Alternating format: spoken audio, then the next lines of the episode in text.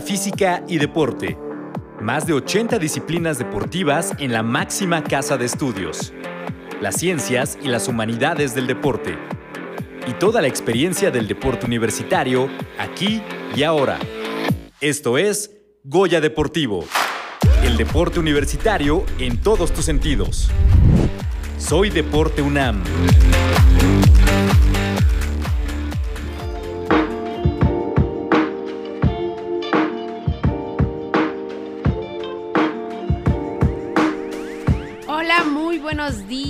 ¿Qué tal? ¿Cómo se encuentran este sábado 27 de enero, siendo las 8.6 de la mañana? Ya es sábado y es un gusto que sintonicen tu programa Goya Deportivo, el deporte universitario en todos tus sentidos. Así que ponte cómoda, ponte cómodo si estás preparándote un café o un té para estos 90 minutos de mucha información sobre cultura física y deporte universitario. Recuerda que Goya Deportivo es una producción de la Dirección General del Deporte Universitario en colaboración con Radio UNAM. Estamos transmitiendo desde Adolfo Prieto 133, Colonia del Valle, en la alcaldía Benito Juárez de la Ciudad de México, a través del 860 de amplitud modulada para la zona metropolitana del Valle de México, para Hidalgo, Estado de México, Guerrero, Morelos, Puebla y Tlaxcala. Y para todo el mundo nos puedes escuchar a través de Radio UNAM .mx.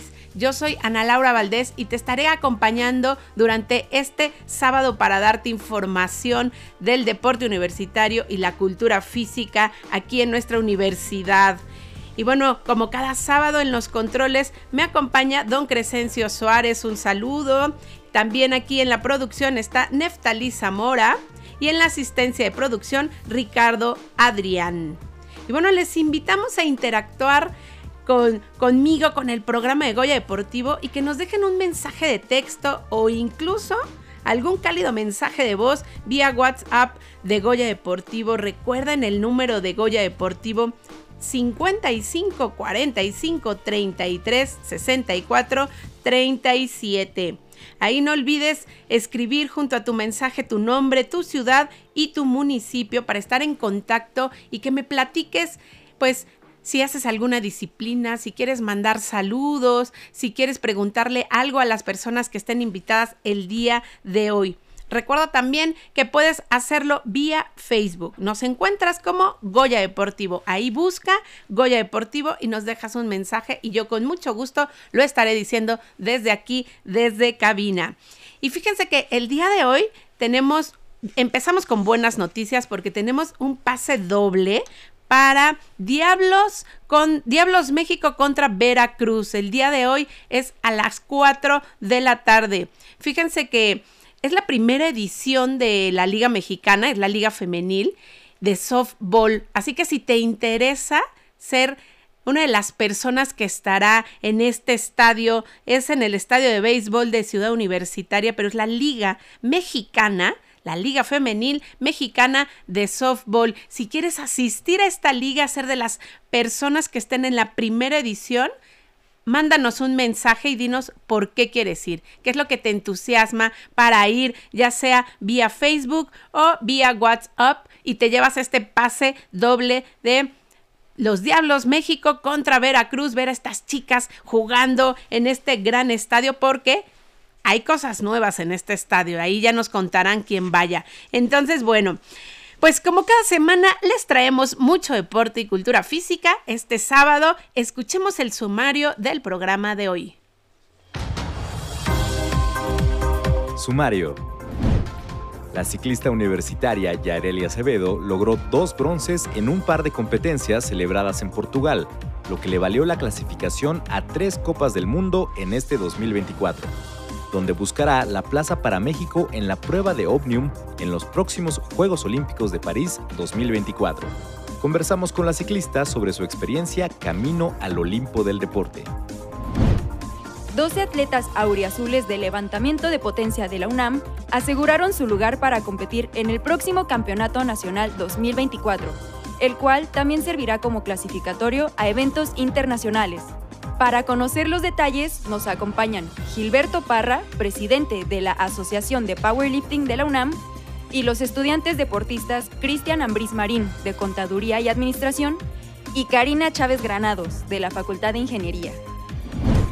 Los equipos varonil y femenil de voleibol de playa de la UNAM triunfaron en la segunda edición de las ligas del deporte universitario.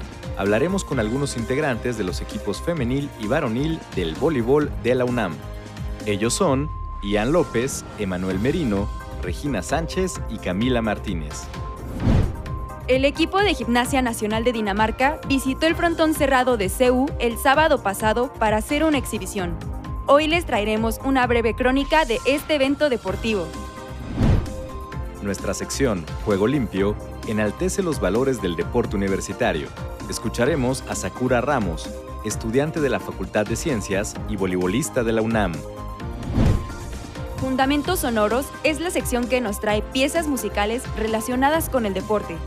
En esta ocasión escucharemos Concerto Grosso número 1 de la Orquesta Chineque, pieza musical en la que participó la contrabajista británica Chichi Wanoku, quien practicó atletismo antes de dedicarse a la música. Esto y más hoy en Goya Deportivo.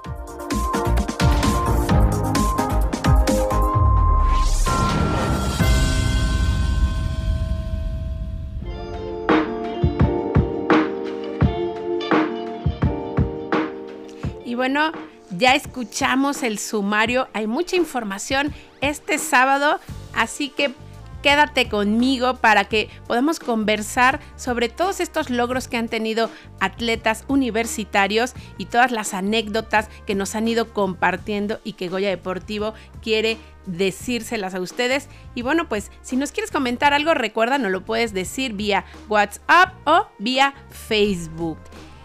Y como mencionamos en el sumario, quiero contarles que así es que Yareli Acevedo Mendoza, esta alumna de la Facultad de Contaduría y Administración y ciclista representativa de nuestra universidad, continúa su pedaleo hacia el Olimpo del deporte, que este verano verá arder su flama en París, ahí en Francia. Y bueno, ella para alcanzar su sueño de competir en los Juegos Olímpicos 2024, la atleta universitaria obtuvo dos bronces en la prueba de Omnium en dos torneos internacionales de pistas efectuados en la ciudad de Anadia, en Portugal, los pasados 16 y 17 de diciembre de 2023. Y tuvimos la oportunidad de hablar con la ciclista universitaria Yareli Acevedo, quien busca esta Plaza de México para ir a los próximos Juegos Olímpicos en París. Vamos a escuchar lo que nos comentó en la siguiente cápsula. Yareli Acevedo Mendoza, alumna de la Facultad de Contaduría y Administración y ciclista representativa de la UNAM, continúa su pedaleo hacia el Olimpo del deporte, que este verano verá arder su flama en Francia. Para alcanzar su sueño de competir en los Juegos Olímpicos de París 2024, la atleta universitaria obtuvo dos bronces en las pruebas de Omnium, en los torneos internacionales de pista llamados José Bento Pessoa y Alves Barbosa, ambos efectuados en la ciudad de Anadia, Portugal, los pasados 16 y 17 de diciembre de 2023.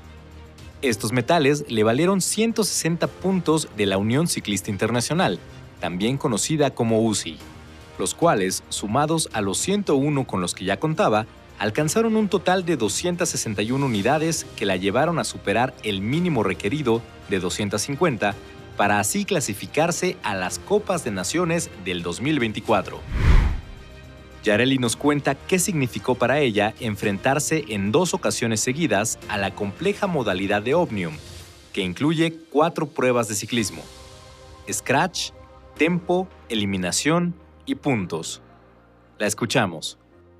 Creo que esto es lo icónico de esta carrera y uh, creo que es muy conocida en el mundo porque son justo dos Omnium en dos días. Entonces, en el primer día te puedes súper bien y en el segundo día puedes reventar. O al revés, puedes relajarte el primer día y en el segundo día brillar. Entonces, en el primer día, eh, la verdad es que me sentía bien en piernas y mentalmente bien. Eh, la primera competencia la inicié muy bien, de hecho estuve a como a 5 metros de lapear al grupo, pero el grupo se cayó y pues los jueces no me la tomaron como vuelta, entonces, pero falta, o sea, ya faltaba una vuelta para acabar y reiniciaron la carrera a 10 vueltas. O sea, era volver a hacer toda la carrera en 10 vueltas. Y pues eso, la verdad es que yo creo que ahí fue más el enojo y el orgullo, porque si ya era, ya iba a ganar esa prueba, pues entonces me, me puse hasta adelante y las tres últimas vueltas le di a tope y ya para poder ganar el sprint y lo gané. Lo cual me, me dio factura en las siguientes pruebas, porque para el tempo, mal. Me sentía mal, me sentía mal, me sentía mal, porque pues había hecho un esfuerzo muy enorme antes de la caída, esfuerzo muy enorme después de la caída, entonces ahí me, me cobró factura el esfuerzo y después este, en esa prueba, en la tiempo del primer día, me caí. Entonces, pero pues ya me levanté y traté y quedé en décimo. Pero por lo mismo que la tabla se va moviendo, iba como en quinto lugar. En la eliminación quedé en tercero. Ya en los puntos empecé a agarrar puntitos, aguantar el grupo, toda esa parte y al final agarré un tercer lugar. Eh, pues la verdad estuvo muy bien. Este, el, el, segundo lugar es subcampeón mundial de Omnium. Entonces es una corredora muy muy fuerte. Y al final pues me quedé con el bronce. Y pues estuvo, la verdad es que estuvo bien. Este, pues después de un merecido descanso de la temporada pasada. Y pues este, creo que se hizo un buen plan de entrenamiento y pues a ver qué pasa.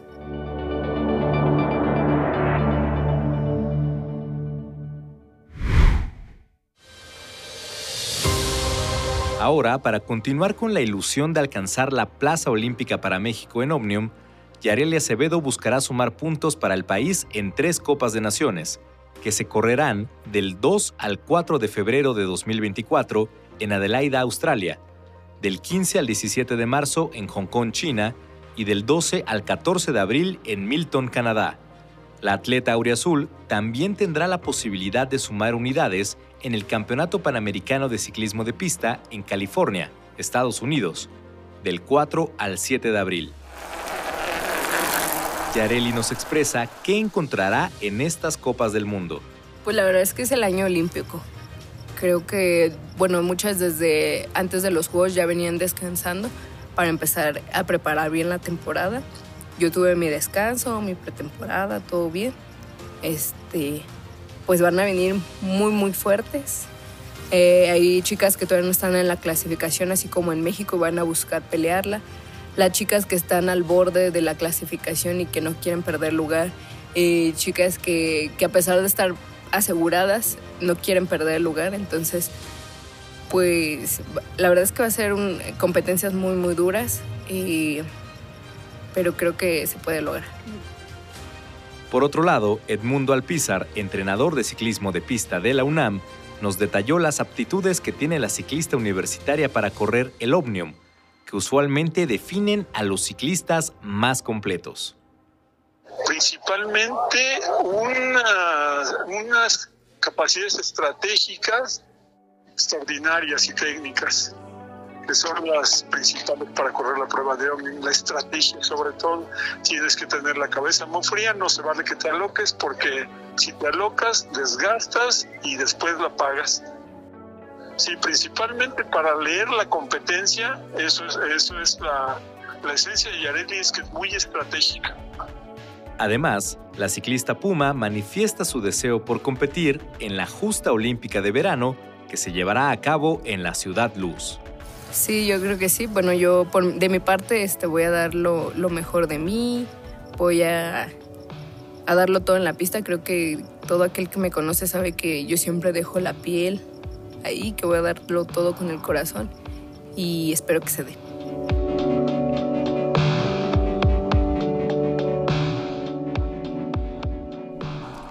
Acabamos de escuchar a Yareli Acevedo, quien busca esa plaza de México para ir a los próximos Juegos Olímpicos en París. Y bueno, pues ella tiene el objetivo y la mente clara. Y como nos lo decía, ella deja todo en la pista y esperemos que la ciclista Puma logre obtener ese lugar para los Juegos Olímpicos de París 2024. Y bueno, pues vamos a unos mensajes del deporte universitario y regresamos a Goya Deportivo, el deporte universitario en todos tus sentidos. Te queremos escuchar. Mándanos un mensaje de voz o de texto por WhatsApp al 55 45 33 64 37 o por el Facebook de Goya Deportivo. Envía tus preguntas o comentarios y saldrán en vivo en el programa. Recuerda el número 55 45 33 64 37. Goya Deportivo, el deporte universitario en todos tus sentidos.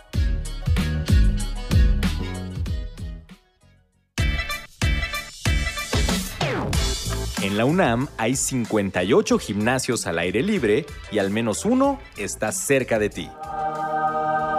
Ejercita todo tu cuerpo con estos aparatos. Para utilizarlos de manera correcta y obtener el mayor beneficio, consulta los videos tutoriales a través de deporte.unam.mx. Si ya estás en los gimnasios al aire libre, escanea los códigos QR emplazados en cada aparato y disfrútalos de modo seguro. Soy Deporte UNAM.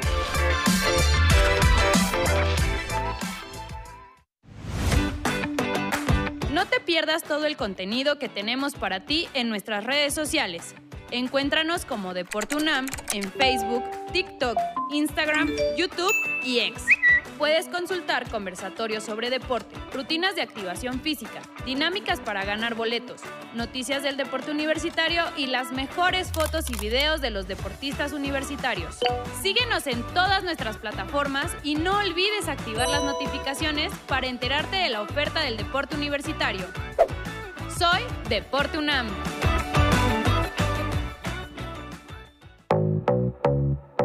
Esta es tu oportunidad para aprender a jugar ajedrez. Inscríbete a las clases de ajedrez en línea de la UNAM. Pueden participar estudiantes de nivel medio superior y superior de la UNAM con credencial vigente. Consulta la convocatoria completa en deporte.unam.mx y en el Facebook de Deporte UNAM y Goya Deportivo. Soy Deporte UNAM. Goya Deportivo, el deporte universitario en todos tus sentidos.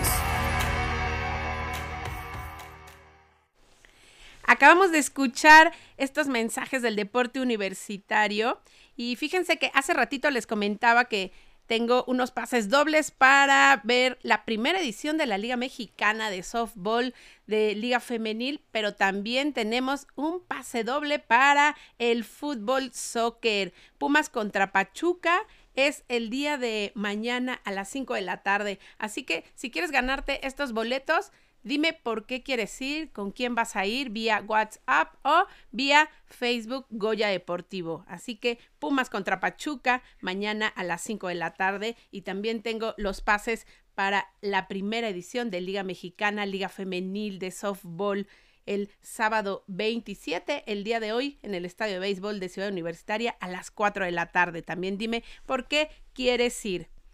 Y bueno, pues seguimos aquí en Goya Deportivo, 27 de enero a las 8.24.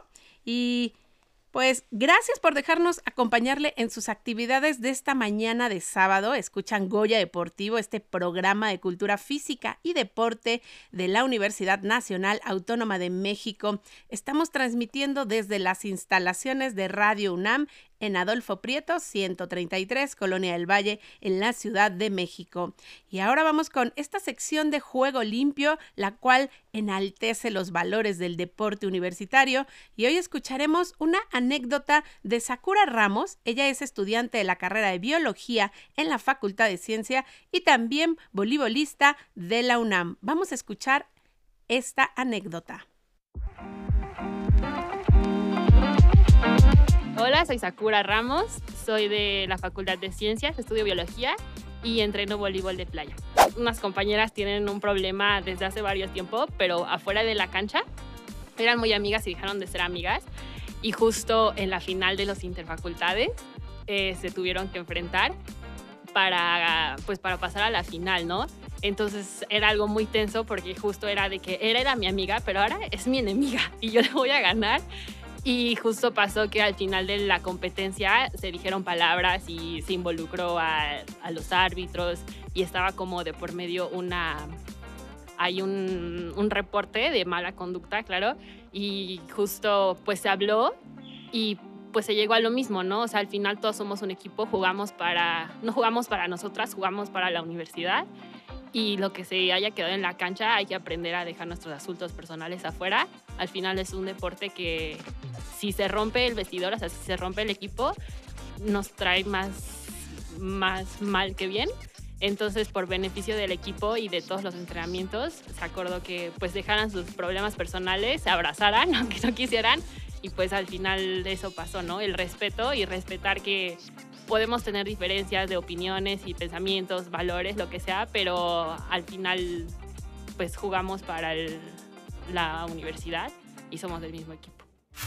En voleibol de playa, cada mes hacemos un torneo interno entre todas las que entrenamos y entonces lo que siempre decimos con nuestras compañeras y pues yo con mis amigas nos decimos que en la cancha, en un partido, te puedo gritar, te puedo intimidar, te puedo incluso pues si rematas y te pega y, ya, ¿no? Pero siento que siempre nos decimos que lo que pasa en la cancha se queda en la cancha, afuera seguimos siendo compañeras, seguimos siendo amigas y seguimos siendo parte del mismo equipo.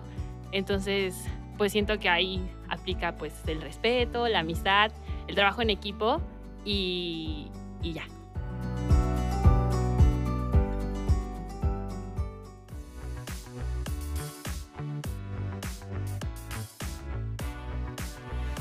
Bueno, acabamos de escuchar a Sakura Ramos, quien es estudiante de la carrera de biología en la Facultad de Ciencias y voleibolista de nuestra universidad, en donde nos cuenta una anécdota de pues de su rendimiento en el voleibol de playa y cómo es que lleva esta cuestión de equipo con sus compañeras y que las cosas se quedan en la cancha y que después siguen siendo amigas.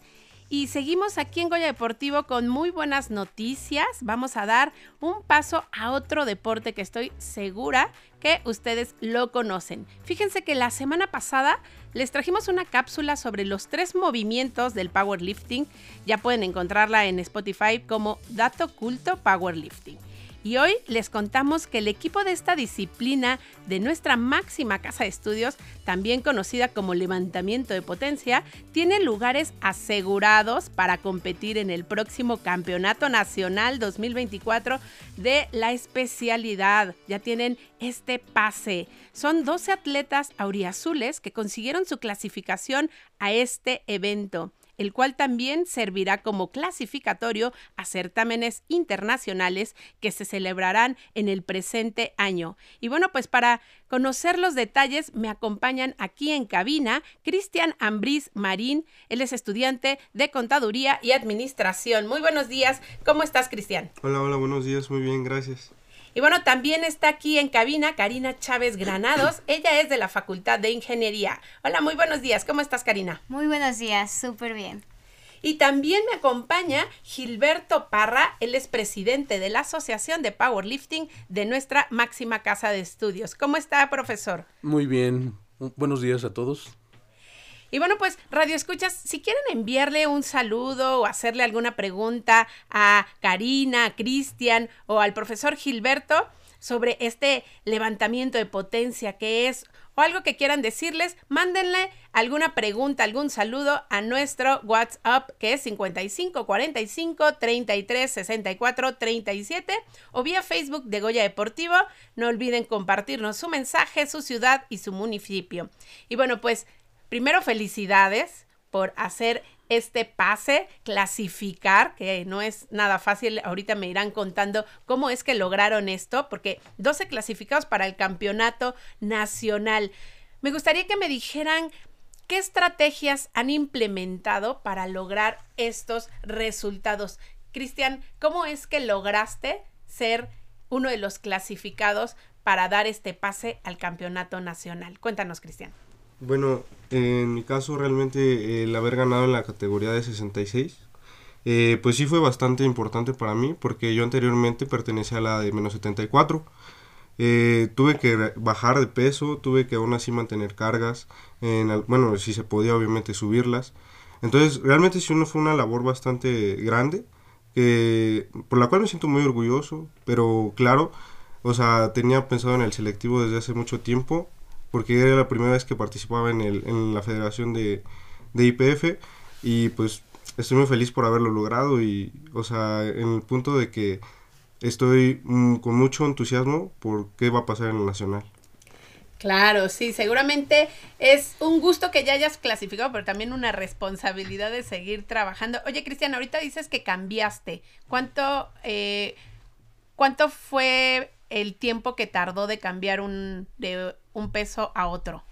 Pues realmente lo hice un poco acelerado. La verdad es que eh, lo tomé como un error que puedo cambiar. Lo hice más o menos, digo, entre dos meses y todavía un día antes tuve que usar medidas de que me tuve que deshidratar y todo. Entonces, realmente fue, sí fue una labor bastante dura. Pero pues eh, eso mismo lo voy a utilizar como un error a corregir en el siguiente. Ah, ok, bueno, pues sí, aquí la verdad es que en, el deporte siempre hay errores, ¿no? Y, y, es para que vayamos aprendiendo. Si todo fuera perfecto, pues ahora sí que qué objetivo tendríamos. Y cuéntanos, Karina, ¿cómo fueron tus estrategias? ¿Cómo, ¿Qué implementaste para lograr este pase al campeonato nacional? Bueno, creo que em, para tú llegar a un momento en el que tú estás en tarima y dar lo máximo, primero tienes que hacer eso en todos los entrenamientos. Yo creo que cada entrenamiento es fundamental y es importante. El esfuerzo diario es lo que te va a llevar pues al fin y al cabo a los resultados que tú quieres. Eh, obviamente pues es una, época de mucha disciplina. Creo que eh, desde que sales o desde que salimos del campeonato nacional pasado, en el cual fui campeona, tengo que comentarlo, pues uno tiene que empezar desde ahí a proyectar la siguiente competencia, proyectar el siguiente nacional. Y el paso número uno pues es el selectivo. En ese tiempo pues hubieron muchos eh, torneos en medio eh, campeonato panamericano de bench press en el que también este, pues, tuve la oportunidad de, ganar y marcar récord. Y lo importante es que cada vez que vas a una competencia, pues el cuerpo te exige niveles altos de estrés. Necesitas, este, vas aumentando la carga, vas aumentando el volumen, entonces puede que tu cuerpo, si no lo cuidas de la manera adecuada, pues puede que no esté rindiendo de la misma manera. Entonces tienes que cuidar tu rendimiento en cada entrenamiento, tienes que entrenar inteligentemente y no perder de vista la motivación, el enfoque y la tranquilidad. Entonces vas a ir construyendo algo que el día de mañana se va a plasmar en la competencia. El día de la competencia solamente es el día de recoger todo lo por lo que ya has trabajado. Entonces ese día pues tienes que estar súper tranquilo, sabes y confías en el trabajo que has hecho y pues eh, allí la única persona a la que tienes que vencer pues a ti mismo. Tienes que llegar, enfocarte en tus metas, enfocarte en el total que tú tienes planeado, en lo que tienes visualizado y hacer cada set y cada repetición con toda la concentración que puedes. Solamente así y concentrándote en tu propio trabajo, los demás no van a ser un factor importante, ni tus competidores, ni algún problema externo que puedas tener el día de la competencia. Entonces, para mí eso es todo, llevar mi propio trabajo ahí con la concentración y determinación y no, mm, no dejar que a lo mejor los pensamientos que luego tienes en tu cabeza se apoderen de ti. Ese día estás ahí para ti, lo disfrutas, es lo que quieres hacer y solamente vas a ir a divertirte, a plasmarlo ahí y a enfocarte al 100%.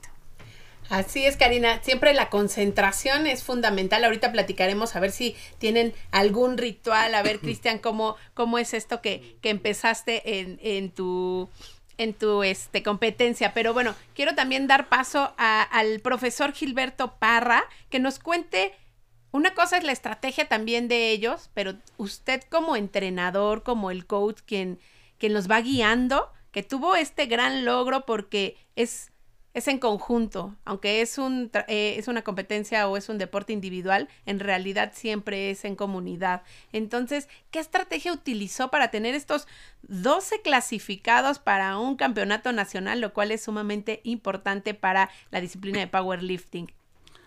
Bien, este, primero quisiera aclarar algo.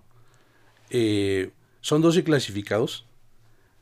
Eh, que obtuvieron su pase precisamente en ese evento, en ese certamen que fue hace un año, noviembre, pero que dada la, la cantidad y población que está en aumento, este año se, ha, se tomó la decisión de parte de la federación de primero hacer el nacional, campeonato nacional, que se le llama Open, es decir, compiten solo los que tienen más de 23 años. Y en mayo se hace el otro campeonato nacional para los que se consideran menos de 23 años, llamado Subjunior y Junior. Por eso es que en este evento hay ciertas personas, ciertos competidores que van a ir, en este caso van a ir a Aguascalientes, y el, otro eh, contingente de, menores de 23 van a ir a este, Zacatecas, pero ese es en mayo. Todos han, ah, en ese este, evento obtuvieron su, clasificación. Ahora, todo ello tiene un proceso de inicio desde que estás viendo eventos, desde este, obtención de, talentos, desde eventos donde se hace un, este, selectivo regional y donde seleccionas a los atletas, sobre todo a los que van empezando, si podrían tener eh, un buen desempeño y fogueo, por supuesto, en ese evento. Y obviamente ahí se ven los resultados de, los, de los alumnos que son los que realmente hacen todo el trabajo, todo el esfuerzo, sacrificando pues hasta clases, gusto eh, en ese momento para poder lograr precisamente esa participación y obviamente esa clasificación. Pues bueno, la verdad es que como dice, es todo un proceso, tampoco es que se llega ese día y ya, como mencionaba Karina, todos los entrenamientos hay que dar mucho de sí y disciplina. Cristian, me gustaría que le contaras a la gente, tú decías que pues fue muy muy rápido, muy ajetreado el cambio, pero ¿cómo te sientes de haber clasificado para, para este campeonato nacional 2024? Eh, de manera directa sería feliz, pero bueno, o sea, en un contexto más amplio, a mí, o sea, el hecho de, de hacer esto se me hace muy importante porque, bueno, en lo personal, yo siempre he sido mm, muy, muy entrado en el punto de tener un apoyo, por ejemplo, en la lectura. Me gusta mucho, por ejemplo, leer filosofía. Y una frase que tengo muy grabada es de Franz Kafka, que es, eh, destruyete para conocerte, construyete para sorprenderte, porque lo importante es transformarte, ¿no? Porque lo importante es estar cambiando, es estar haciendo cosas diferentes, todo está cambiando siempre, hay que ser mejor cada día y por el simple hecho de que estamos vivos. Entonces, este, realmente me siento muy feliz. O sea, es algo que para mí es de alto valor. Que sin duda, así como me transformé, como cambié, como cada día lo hago, eh, eh, o sea, no solo en el aspecto deportivo, porque también obviamente esto influye, o sea, como mencionaba el profesor, lo académico, todo. Es algo importante mantener esa también situación sana mentalmente. Y, y más que nada, creo que esto es una meta más para seguir en ese paso, ¿no? Seguir en el camino y digo, en rumbo al nacional, estoy mucho más preparado en todos los sentidos para lograr mejores objetivos. Eso, enfocado y bueno, transformándote como la metamorfosis desde Kafka. Y bueno, a ver, eh, Karina, eh, ¿tú qué, cómo, cómo te sientes de haber clasificado este campeonato nacional? Más que nada para que también inspiremos a la gente que nos está escuchando y diga, bueno, pues yo también, ya seas mujer, seas hombre. ¿Cuánto tiempo llevas, eh, Cristian, en el levantamiento de potencia? Eh, alrededor de un año, seis meses. Un año, seis meses, poco. También hace rato estaba platicando con Karina, también no lleva tanto. ¿Cuánto tiempo llevas, Cari? Igual en agosto empecé, ya había hecho un poco antes, pero solo de hobby, así para complementar el judo, que era mi deporte principal en ese momento. Ok, entonces, ¿cómo te sientes de haber clasificado este campeonato nacional? Bueno, yo la verdad es que ese día, eh, creo que tuve la oportunidad de comentártelo tras bambalinas, pues fue como una emoción doble porque el día del selectivo yo también gané eh, campeón absoluto. Campeón absoluto es una distinción que se hace a los levantadores para eh, determinar y comparar entre categorías. Como saben, pues esta, eh, este deporte se divide en pesos y, este, y se hacen como las clasificaciones de edad y, de peso. Pero eh, una medida para saber cuál de los levantadores, independientemente de su categoría, independientemente de su peso corporal, sexo y edad, es el mejor, pues es justo el campeón absoluto, que es una forma en la que, pues, por medio de una fórmula matemática, relacionan tu peso eh, con tus levantamientos o con el peso total que levantas y otras consideraciones como tu sexo y, cosas así. Entonces yo gané el absoluto, o sea, fui la mejor, la mejor levantadora open de todo el selectivo. Felicidades. claro, pues para mí es un sueño porque pues justo ves todo tu trabajo este reflejado pues en, resultados, ¿no? En, en, una tarima. Y yo dejé pues mi total anterior mucho más atrás del nuevo, o sea, 30 kilos de, de diferencia del, bueno, del este, el anterior, o sea, de la competencia anterior. Y eso pues dejó para mí la vara mucho más alta del nivel que tengo que llegar al nacional, que va a ser en ocho semanas. Eh, tuve la oportunidad de, romper récords no oficiales, o sea, haces levantamientos por récord, pero como es un selectivo, todavía pues no es eh, récord nacional hasta que llegues a plasmarlo en la tarima nacional. Entonces, pues yo estoy súper emocionada porque en ocho semanas voy a tener la oportunidad de marcar este, pues, récord nacional otra vez, eh, otra vez ir y competir por esa medalla nuevamente. Yo, como les digo, yo no lo veo como eh, re, este, como volver a coronarte o como refrendar tu título, yo lo veo como volver a empezar porque ningún rival es débil, todas las competencias son importantes, todo el mundo puede ganar y te puede dar una sorpresa y tú estás ahí para luchar. Tú ganaste un día, a lo mejor un año, hace un año, a lo mejor en noviembre pasado, pero ese día, al día siguiente, es otra historia, es otro comienzo y tienes que luchar para volverlo a alcanzar. No te puedes quedar como de ya, ya lo logré. No, no, no, no. Todos los días lo tienes que lograr de nuevo porque lo que pasó ayer se olvida y tienes que seguir. Así es, comenzar de nuevo. Y hablando de comienzos y de nuevas estrategias, profesor Gilberto, bueno, sabemos que este evento nacional también sirve como clasificatorio para eventos internacionales. Entonces me gustaría que, que nos comentara ¿Cómo se están preparando ahora para representar a México a ese nivel o cuál va a ser la estrategia que van a estar utilizando? Porque yo escucho tanto a Cristian como a Karina muy enfocados que quieren, se ven, si los vieron aquí en cabina, pues están entusiastas y, el profesor también, pero bueno, el guía que, es usted, eh, el experto en la materia, ¿cómo es que los va llevando para que tengan pues este nivel ah, en cuestiones internacionales? Bien, primero es claro que es el momento de los chicos y que tienen ese sueño de poder llegar a lo más alto posible de su, de su deporte, de su categoría y de su especialidad. Todos ellos pretenden dejar huella eh, en su paso por la universidad y saben que tienen los elementos para poder hacerlo.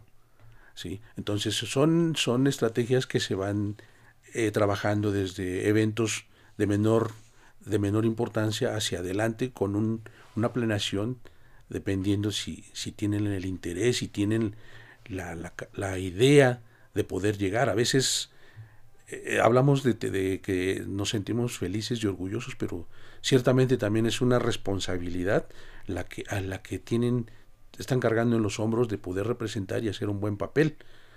Entonces la estrategia es, es ir paso a paso, mantener, mantener el entusiasmo, la dinámica y el trabajo y obviamente soñar en ello y, e ir por ello. Así es como se van dando las cosas. Este deporte nos permite y como podrán ver es hay gente hay gente que tiene esa capacidad que es muy fuerte, que es muy buena. ¿sí?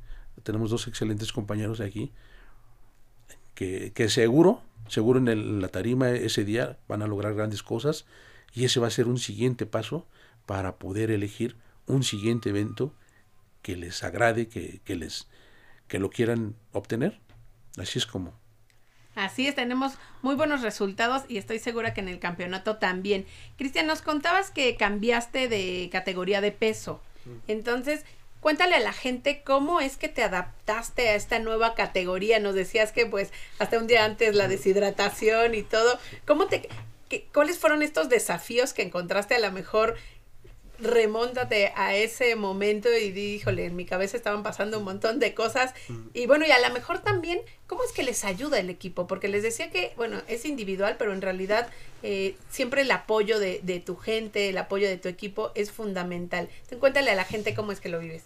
Sí, claro, digo, el hecho de haberme bajado de categoría En lo personal no me agrada para nada dejar de comer.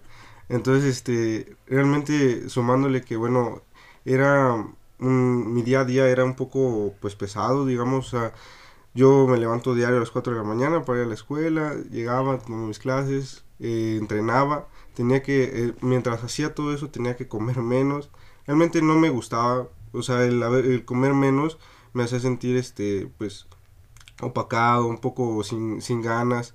Pero justamente ese punto de, de, la, de las personas exteriores ayuda mucho. O sea, el hecho de, de todos mis compañeros en la UNAM, lo, del profesor Gilberto, este, es un apoyo muy enorme porque realmente, eh, si bien a lo mejor eh, por uno mismo a veces uno no puede hacer ciertas cosas, el entorno en el que estás obviamente influye.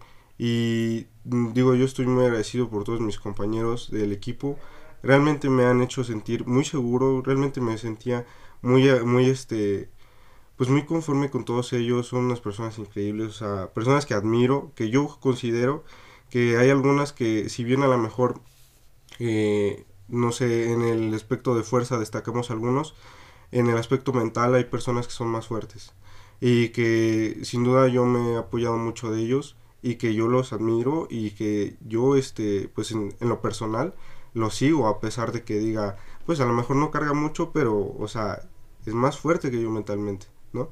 Puedo guiarme de eso, puedo apoyarme de eso. Y digo, al final de cuentas siempre aprendemos de todos, ¿no? Siempre todos forman una parte esencial en nosotros.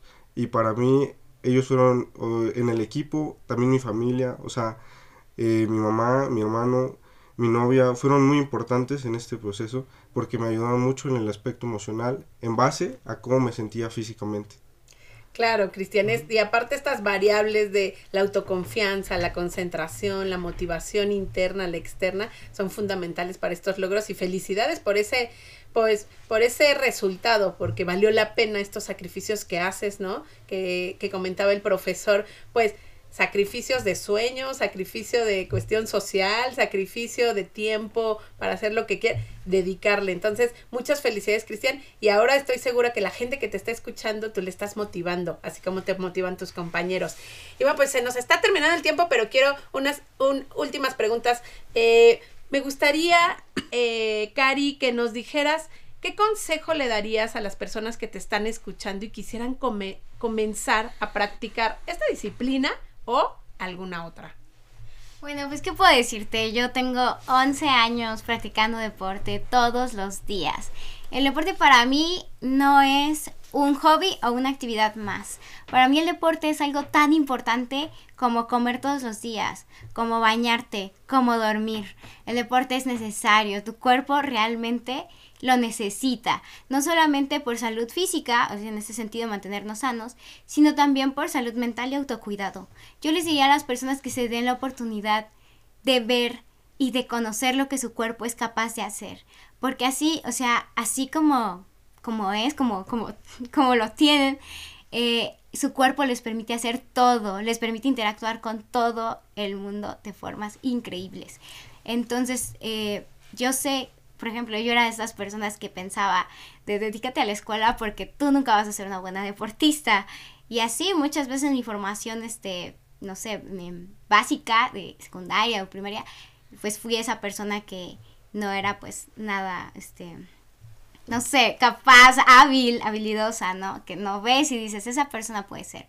Pero yo lo soy y lo viví y llegué a ser atleta de alto rendimiento y soy y voy a ser una campeona mundial algún día de me cueste lo que me cueste, haga lo que tenga que hacer, porque pues en este mundo, ¿qué más podemos tener aparte de los sueños, no? Y qué bonito. Entonces yo les diría que dejen su alma por hacer lo que les gusta en general y que se den la oportunidad de vivir el deporte con las habilidades que ellos tienen y con la actividad que más les guste y van a ver que nunca, nunca van a ser los mismos. Se van a transformar mentalmente y la comunidad que hagan de personas en el camino va a ser algo que les va a durar por el resto de su vida. Ahí también un saludo a todos mis amigos de judo que me siguen escuchando y me siguen apoyando y que son mi apoyo emocional en todas mis competencias, aun cuando ya cambio de deporte. Y todos los nuevos también amigos que están ahí.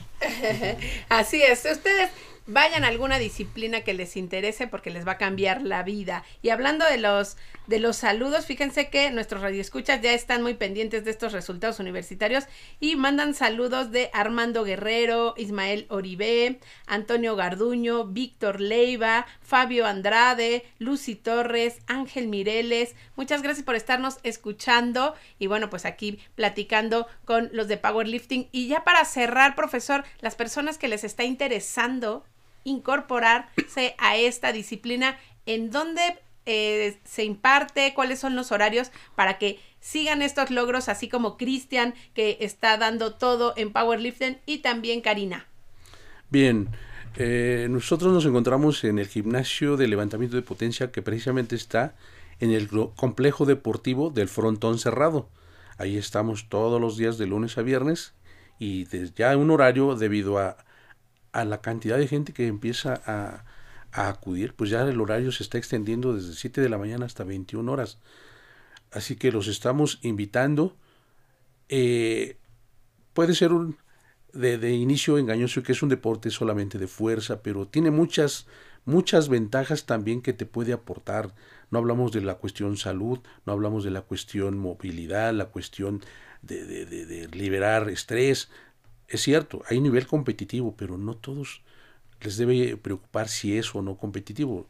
En realidad tienen que aprender a hacer lo que les agrade, lo que los, lo que los llene y lo que los haga sentir felices. El deporte es algo que deben estar haciendo todos, todos, no solamente los estudiantes, toda la comunidad universitaria, sino todas las personas, a, a todas las edades, debemos tener ese concepto de tenerlo como parte de nuestra vida.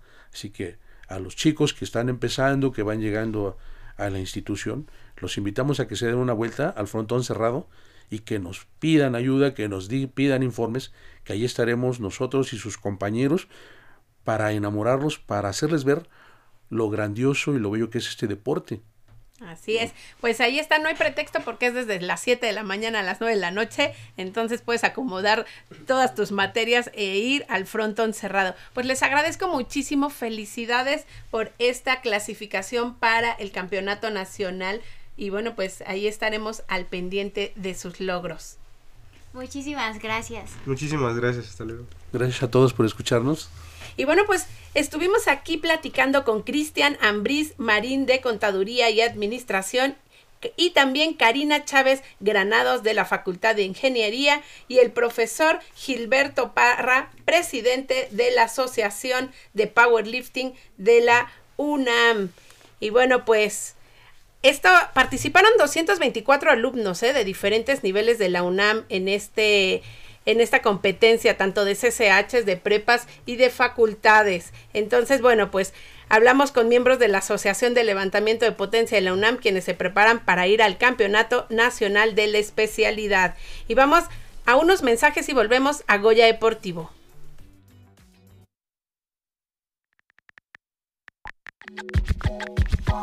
Te queremos escuchar. Mándanos un mensaje de voz o de texto por WhatsApp al 55 45 33 64 37 o por el Facebook de Goya Deportivo. Envía tus preguntas o comentarios y saldrán en vivo en el programa. Recuerda el número 55 45 33 64 37. Goya Deportivo, el deporte universitario en todos tus sentidos.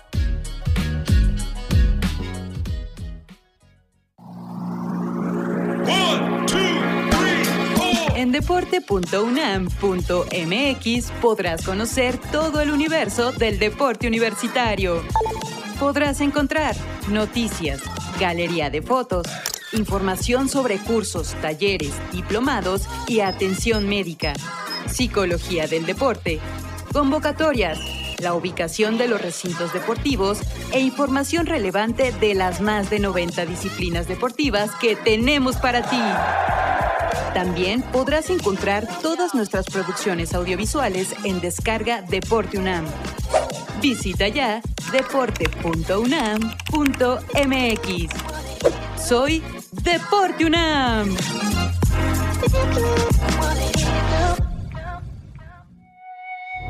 Goya Deportivo, el deporte universitario en todos tus sentidos.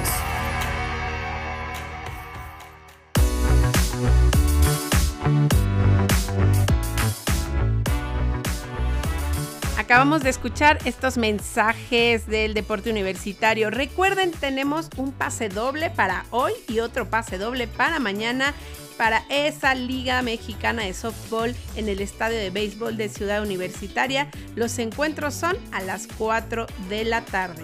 Y también tenemos un pase doble para el partido de Pumas contra Pachuca en fútbol varonil mañana a las 5 de la tarde. Si quieres alguno de estos pases dobles, Ahí escríbenos por qué quieres ir vía WhatsApp que es al 55 45 33 64 37 o vía Facebook en Goya Deportivo. Y vamos a dar paso a otra sección, esta sección que nos trae piezas musicales relacionadas con el deporte, que es Fundamentos Sonoros. En esta ocasión escucharemos a la contrabajista británica Chichi Guanaku, quien recorrió la pista de atletismo antes de dedicarse a interpretar música clásica. En Goya Deportivo ya habíamos escuchado una pieza musical de Guanaku el 17 de septiembre de 2022, pero ahora les traemos otra composición que vale la pena rescatar.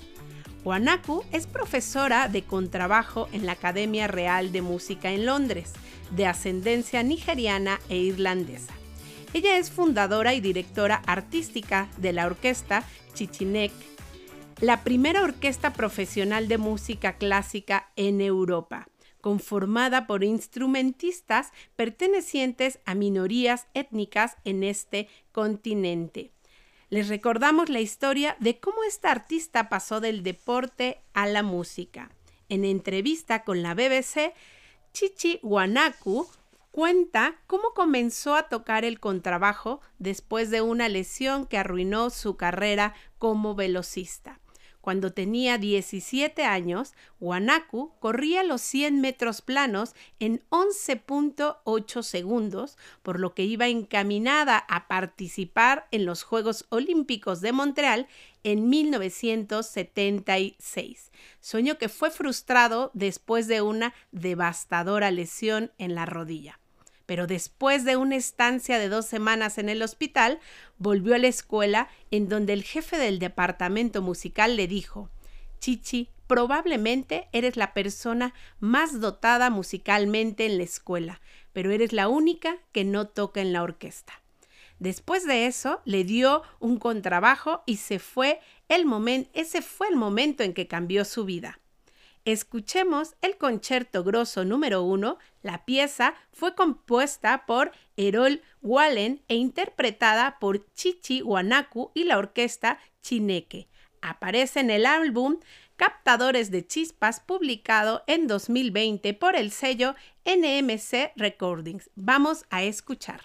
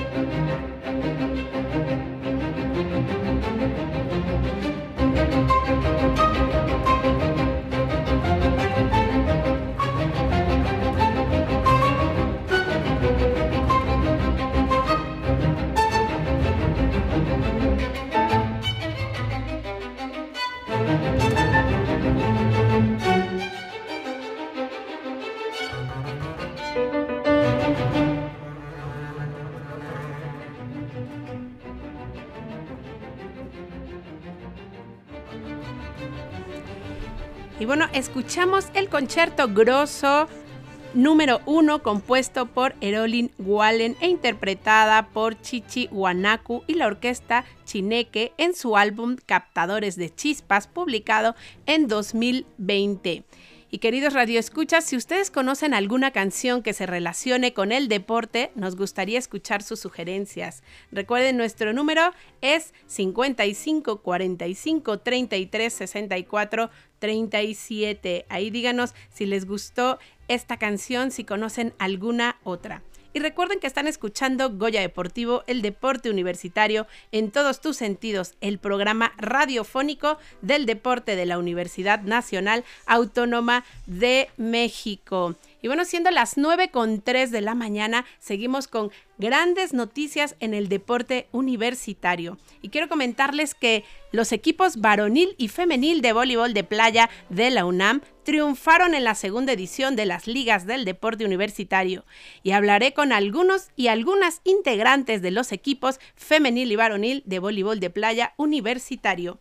Y aquí en cabina me acompañan Ian López, quien es estudiante de la FES Aragón. Muy buenos días, ¿cómo estás, Ian? Buenos días, bien, ¿y tú? Muy bien, gracias Ian. Es un gusto que estén aquí. Y también está Emanuel Merino, alumno de la Facultad de Medicina. ¿Cómo estás, Emanuel? Buenos días, yo muy bien, muchísimas gracias por la invitación. Y también aquí en cabina está Regina Sánchez. Ella es estudiante de la Facultad de Arquitectura. ¿Cómo estás, Regina? Muy bien, gracias.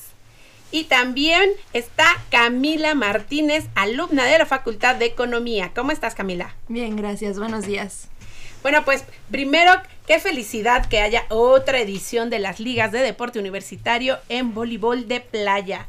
Y me gustaría eh, empezar platicando con ustedes cuál fue esta experiencia al enfrentarse con equipos de otras universidades y qué otras universidades fueron las que estuvieron en estas ligas del deporte universitario. Ian, cuéntale a la gente que nos está escuchando cómo fue esta experiencia. Pues más que nada es una experiencia un poco ya conocida porque pues, jugamos con universidades metropolitanas, la cual es pues siempre estamos en contacto pues aquí en la Ciudad de México casi siempre. Las cuales, por ejemplo, la UAM Xochimilco es una de las más fuertes en esta, en esta categoría. Para nosotros, ¿cuál más puede ser? Las hay a veces, se pueden inscribir cualquiera y de todas las categorías. Y nosotros tenemos buenos resultados en esto y también las partes juveniles tienen muy buenos resultados jugando contra universidades. O sea, ellos están en prepa y nosotros jugando contra universidades también tenemos muy buenos resultados. Ok, bueno, entonces esto fue más un fogueo para ustedes, ¿no? Estando en, en, contra de algunas universidades metropolitanas. Pero ya, Emanuel, la experiencia de estar ahí, pues sabemos que aunque están en constante fogueo, porque pues entre ustedes hacen a veces algunas competencias, pues nunca es lo mismo.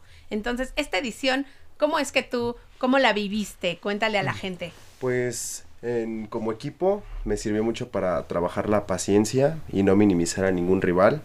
Eh, venimos de un ritmo fuerte de universidad y Juegos Nacionales con ADE eh, en el varonil de la universidad. Estamos en el top 5 nacional y pues esto es para que no se nos olvide cómo armar un buen juego ante cualquier rival que se tenga. Entonces, para mí fue más calma, más de relacionarme con mi pareja, porque hemos traído un trabajo con disciplina, esfuerzo, el esfuerzo implica darlo todo técnicamente, físicamente, en el gimnasio. Psicológicamente creo que hemos redireccionado mucho ese punto y nos ha ayudado a fortalecer simplemente para pasar de un décimo lugar nacional a un cuarto, que es muy bueno, pero regresando a lo de la liga, pues es creo que lo, lo básico que tenemos que dominar este nivel para poder aspirar a algo más. Sí, siempre la disciplina es fundamental y estas variables psicológicas que, que comentas, Emanuel, también. Y ustedes, chicas, Regina y Camila, ¿cómo fue la experiencia? ¿Cómo vivieron esta segunda edición? Ustedes ya habían estado en alguna edición de Ligas del Deporte Universitario. Cuéntanos, Regina. Eh, pues para mí es la primera y también, como dice Manuel, fue como una nueva experiencia con nuevas duplas que tienes y te preparas para los CONADE, en este caso. Y pues siento que fue muy bueno porque te preparas, te eh, conoces a tu pareja y pues conoces nuevas formas de juego. Y pues en mi caso también fue la primera vez que yo participé en esta liga y creo que fue, como dice Regina, de mucha experiencia. Eh, también donde se juegan, o bueno, incluyes varios factores, lo psicológico, lo físico. Eh, y como dice Manuel, es un reflejo también de la preparación que hemos llevado como equipo y como una disciplina, ¿no? Oigan, bueno, el voleibol de playa tiene ciertas cosas, ciertos desafíos para empezar. Yo escucho aquí a Manuel la paciencia, pero bueno, la resistencia también, ¿no? La condición física es fundamental. La gente que no sabe qué desafíos físicos y psicológicos implica practicar el voleibol de playa, Ian, ¿qué necesitas para ser un una persona que hace esta disciplina? ¿Cuáles son las cosas más complicadas y cuáles son a lo mejor las que se te dan más a ti? Pues en lo personal lo más complicado para mí es mantener un poco la calma porque en este en este deporte solo son dos personas. El tener a un compañero el cual a veces puede, no sé, caerse, es ahí donde tú entras y tienes que subirlo, más que nada con palabras para darle apoyo y aliento donde pues es uno y uno y contra uno y uno. Y es más que nada el tener la paciencia para poder pues subirlo a él.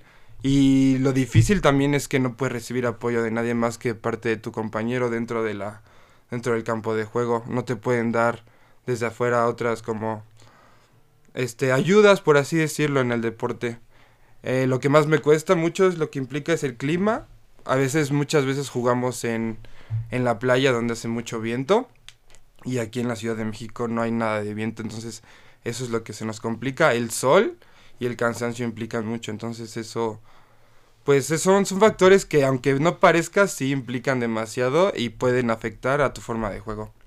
Claro, pues cuántas veces la gente que nos escucha no ha ido a la playa y va caminando 10 segundos y ya está bien cansado y no puedes ni pisar la arena caliente. Entonces, por ejemplo, Emanuel, estas competencias les ayudan. ¿A ti en qué te ayudó personalmente el, el fogarte en eso y qué vas a recuperar para las siguientes competencias que tengas? Lo que tengo que recuperar es eh, redireccionar ese ámbito psicológico. Yo ahorita cambié de dupla este acaba de, terminar con la que yo estaba. Entonces ahora está él y está otro compañero nuevo. Entonces tengo que enfocarme. Pero pues eso ya es a través del apoyo psicológico que nos está dando el licenciado Carlos. La verdad es que se le agradece bastante y, y solo eso, o sea, lo, lo, psicológico, cómo fortalecer más que nada el, el lazo entre entre nosotros tres, o sea, porque en universidad se juega de tres, se juegan tercias, dos en la cancha, y es muy importante porque a través de eso vamos a buscar encontrarnos a nosotros mismos, hacer ese match que nos permita un juego muy fluido, que nos permita ajustar, que a veces a lo mejor yo voy a dar el 20 y mi compañero va a dar el 80, pero al final vamos a sumar el 100 en beneficio del, del equipo. Sí, qué importante, ¿no? Tener esta cuestión de equipo en la pareja y la comunicación asertiva, porque como decía Ian, pues si uno se cae, pues tú le tienes que recuperar. Chicas, y ustedes me gustaría que comentaran cómo se preparan, porque bueno, pues llegar a, ahí a, la cancha, pues no implica que me levanté y voy. Tienen todo un proceso. ¿Cómo es que entrenan? ¿Cómo que entrenan lo físico? ¿Cómo lo hacen también pues con sus actividades académicas, que es la Facultad de Economía y la Facultad de Arquitectura? Y bueno, yo sé que la Facultad de Arquitectura es bien difícil. Tengo ahí luego alumnos donde dicen duermo dos horas y ahí estoy. Entonces aquí ya Regina está haciendo la cara de sí es cierto. Entonces, Regina y, y Camila, ¿cómo viven esto? ¿Cómo es la preparación? Realmente, como dices, es muy complicado como acomodar tus tiempos. Y sí, arquitectura está muy cañón, pero realmente encuentras un punto que pues dices, ok, puedo. Y pues nosotras al principio pues entrenamos tres horas o tres horas y media. Y vamos al gym primero. Y ya después es como calentar para meterte en la cancha y pues estar en la cancha. bueno, creo que también esto incluye como la preparación de, como dices, desde que te levantas, que es a veces ser, ser un estudiante atleta es muy complicado. Entonces es muy pesado, ¿no? Y es una preparación mental, creo yo, muy fuerte que todos tenemos y que todos vamos como adquiriendo. Porque pues hay, como dice Regina, tenemos que adaptar nuestros tiempos, no solo eso, el descanso que a veces no es suficiente y priorizar lo que realmente quieres. A veces priorizamos un poquito la escuela, a veces priorizamos más el deporte y en otras ocasiones esto causa algunos choques en nuestra vida diaria, ¿no?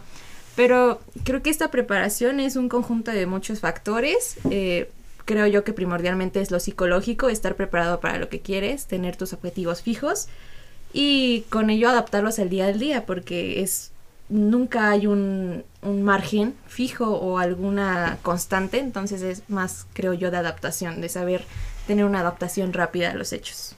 Claro, como bien dice Camila, los objetivos son fundamentales. Y retomando esto de los objetivos, eh, Emanuel y Ian, ¿cuáles son los siguientes objetivos ustedes como deportistas? ¿Para dónde van y cómo es que se van a preparar o ya se están preparando para ello? Pues siendo que en conjunto nuestro objetivo, tenemos un torneo cerca en Guayabitos. En Guasave. En Guasave. Entonces es dar ¿Cuándo es ese? Es en Semana Santa. Semana Santa. Ah, ok, ya Es dar un buen papel porque va mucho nivel, va gente de mucha experiencia. Entonces el dar un, un buen resultado es muy importante para nosotros porque pues nos foguea para la universidad que es en pues inicia en febrero en la fase estatal y la fase nacional, que esperamos tener un buen resultado, es a finales del semestre. Entonces estamos buscando medalla nacional eh, a nivel voleibol de playa. Es lo que estamos buscando.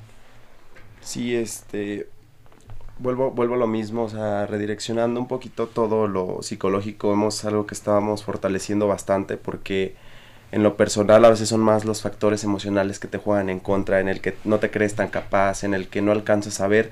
En realidad, todo el trabajo que has hecho, por, eh, nosotros entrenamos cinco días a la semana, hacemos, hay dos, tres días a la semana que hacemos hasta tres entrenamientos por día en la arena, hacemos un trabajo de potencia en alberca, después nos vamos a hacer resistencia y fuerza en arena y terminamos con pesas para fortalecer, o sea, nuestro abordaje es muy, muy integral eh, desde hace dos años que retomamos apenas eh, el ritmo debido a la pandemia porque yo estaba desde juvenil, desde la prepa eh, con el profesor Juan Manuel, pero la, la, pandemia pues fue un factor para limitar, yo creo que nos limitó mucho ese desempeño que pudimos haber tenido en esos dos, tres años que se perdieron, porque a través del trabajo, disciplina, esfuerzo que venimos manejando, de, de, darlo todo, o sea, el secreto yo creo que es disfrutar.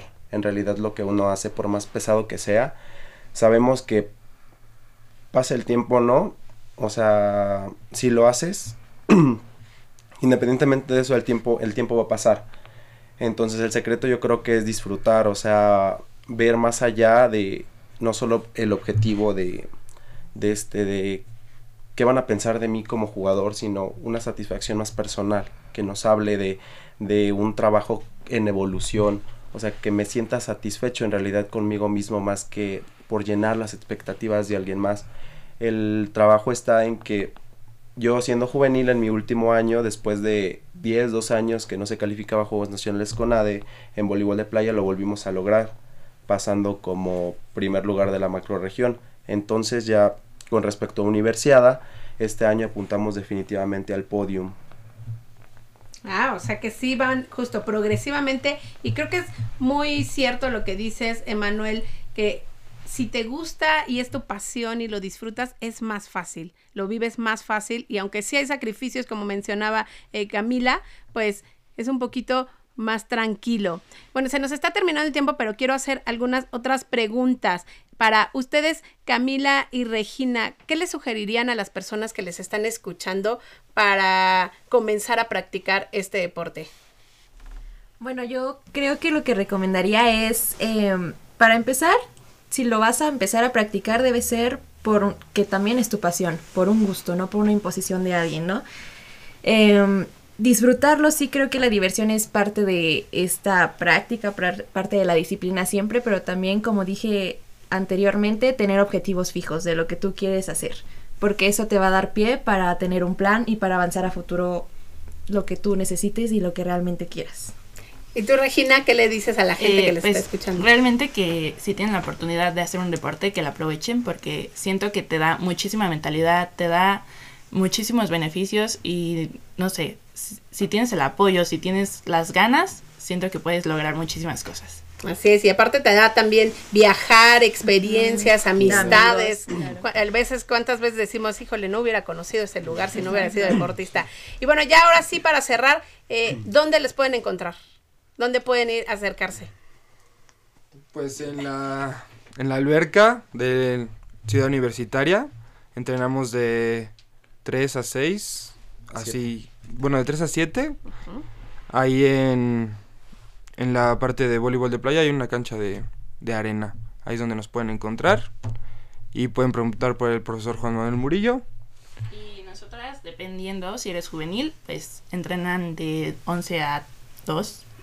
Y si eres superior, pues entrenas de 3 a 6. Y con el profesor Víctor Montesfal. Perfecto, pues ahí está. No hay pretexto, pueden ir al varonil, pueden ir al femenil. Y bueno, pues les mandaron saludos Ezequiel Ascarate, Tenshi, Juan Manuel y Ari Jiménez. Ahí están escuchándoles. Pues muchísimas gracias. Ian López, estudiante de la FES de Aragón. Emanuel Merino, alumno de la Facultad de Medicina. Regina Sánchez, estudiante de la Facultad de Arquitectura. Y Camila Martínez, alumna de la Facultad de Economía. Muchas gracias. Gracias. gracias.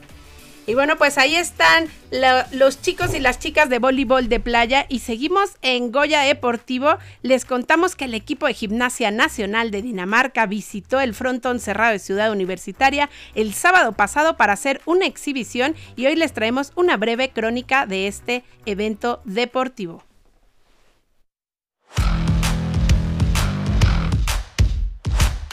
Como parte del programa Gimnasia para Todos que ofrece la Universidad Nacional Autónoma de México, el equipo nacional danés de gimnasia realizó un evento de exhibición el pasado 20 de enero del 2024.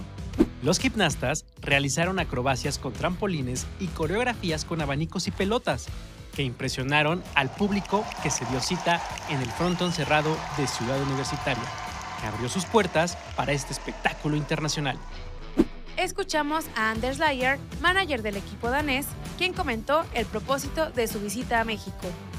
My name is uh, Anas and I am the team manager of the national Danish performance team.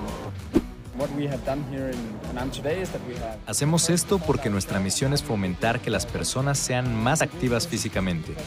Lo logramos inspirando a la gente a través de nuestros espectáculos y permitiéndoles sentirlo en sus propios cuerpos durante nuestros talleres. Se trata de mostrar a las personas lo que significa estar activo físicamente. Y para mí, eso es una de las cosas más hermosas que hace el equipo nacional de gimnasia.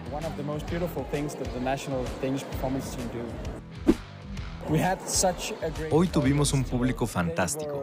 Estuvieron muy comprometidos, hicieron mucho ruido y estaban felices.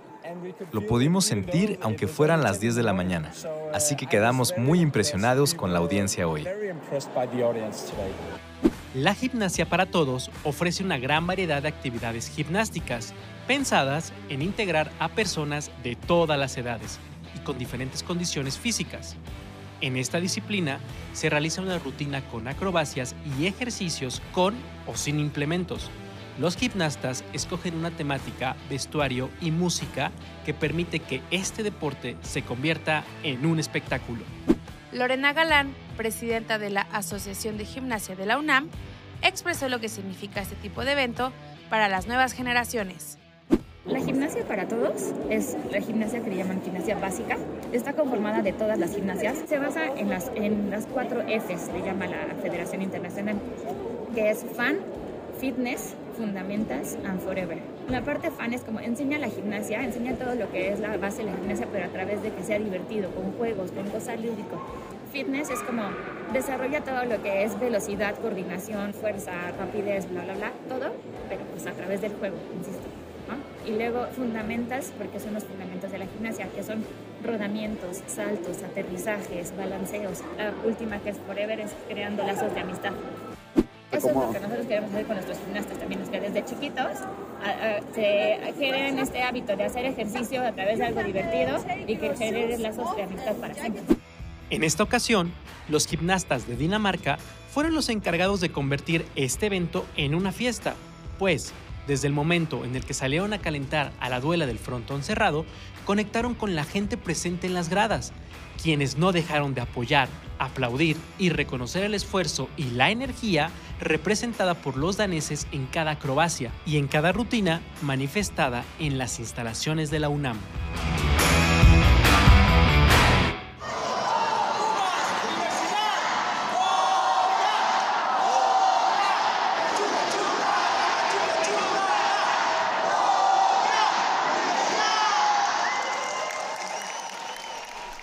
Acabamos de escuchar esta crónica sobre el evento que hubo del equipo de Gimnasia Nacional de Dinamarca que nos visitó en el frontón cerrado de Ciudad Universitaria el sábado pasado. Y siendo las 9.23, vamos a nuestra sección Días de Guardar, que nos habla sobre los acontecimientos, conmemoraciones y festividades que celebra el deporte. Guarden estos días en sus calendarios para la semana, porque hoy 27 de enero es el Día del Nutriólogo en México. Este día se celebra con el propósito de reconocer la labor de las y los nutriólogos como el dar y brindar a la población herramientas para tener una alimentación saludable. En el podcast Deporte UNAM tenemos dos episodios recientes donde la nutrición es indispensable. El equilibrio saludable en fiestas, nutrición y entrenamiento, y no solo un propósito, hábitos duraderos para una vida saludable, lo cual se los recomendamos y los pueden encontrar en Spotify. Y bueno, pues el 27 de enero de 1980 nace Marat Safin, extenista ruso, quien llegó a ser el número uno del ranking mundial con 19 años consiguió su primer título de la Asociación de Tenistas Profesionales y en el año 2000 fue el número uno durante nueve semanas tras ganar el Abierto de Estados Unidos. Ganó cinco Master Series y participó en los equipos rusos que ganaron la Copa Davis en 2002 y 2006. Hace 30 años, el 29 de enero de 1994, concluyó el invicto de Julio César Chávez en una pelea muy reñida en el MGM Grand de Las Vegas, MGM Grand de Las Vegas.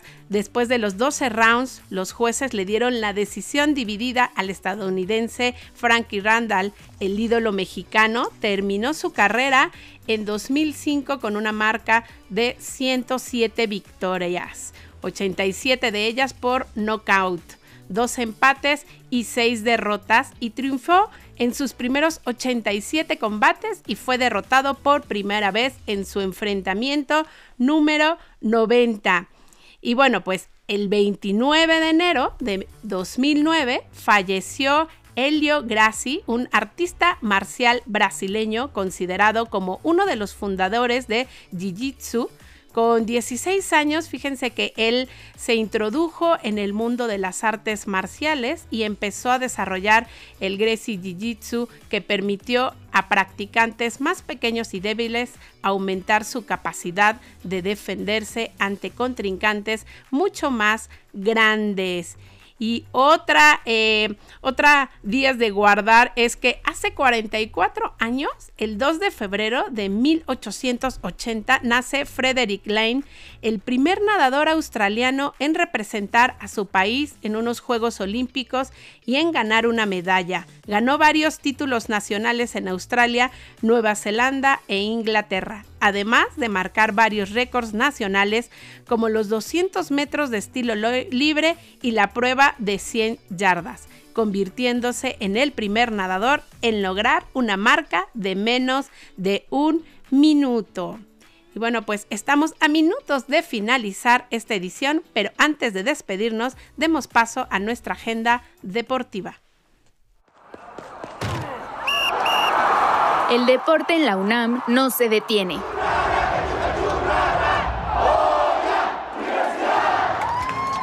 Agenda deportiva.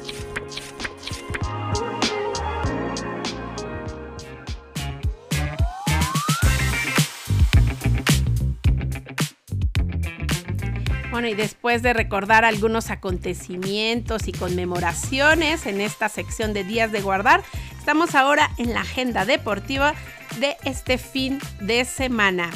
Y les cuento que hoy y mañana 28 de enero se llevarán a cabo los Juegos Universitarios de Atletismo a partir de las 8.30 y hasta las 3 de la tarde en la pista de calentamiento de Ciudad Universitaria.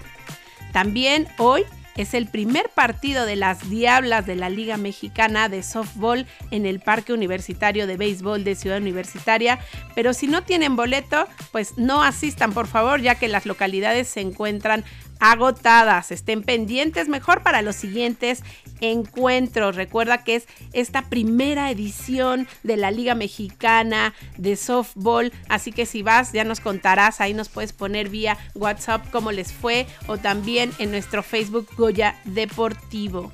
Y también el día de hoy en la liga de la Asociación de Básquetbol Estudiantil Femenil, la UNAM, se enfrenta a la VM Centro en el frontón cerrado a las 13 horas. Así que vamos a apoyar a nuestras Pumas, vamos a echarles porras en esta liga de la Asociación de Básquetbol Estudiantil Femenil de la UNAM. Si te gusta el básquetbol, ahí puedes encontrar a las Pumas a las 13 horas.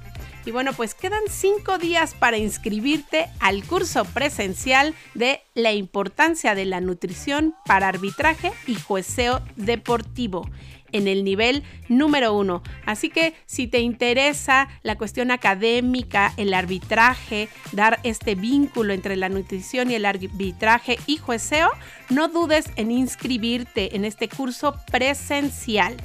Y también tenemos otro curso que es jueces de físico-constructivismo en la modalidad de presencial o en línea y el diplomado Bases Teóricos Prácticos para el Juego y Arbitraje Deportivo 2024.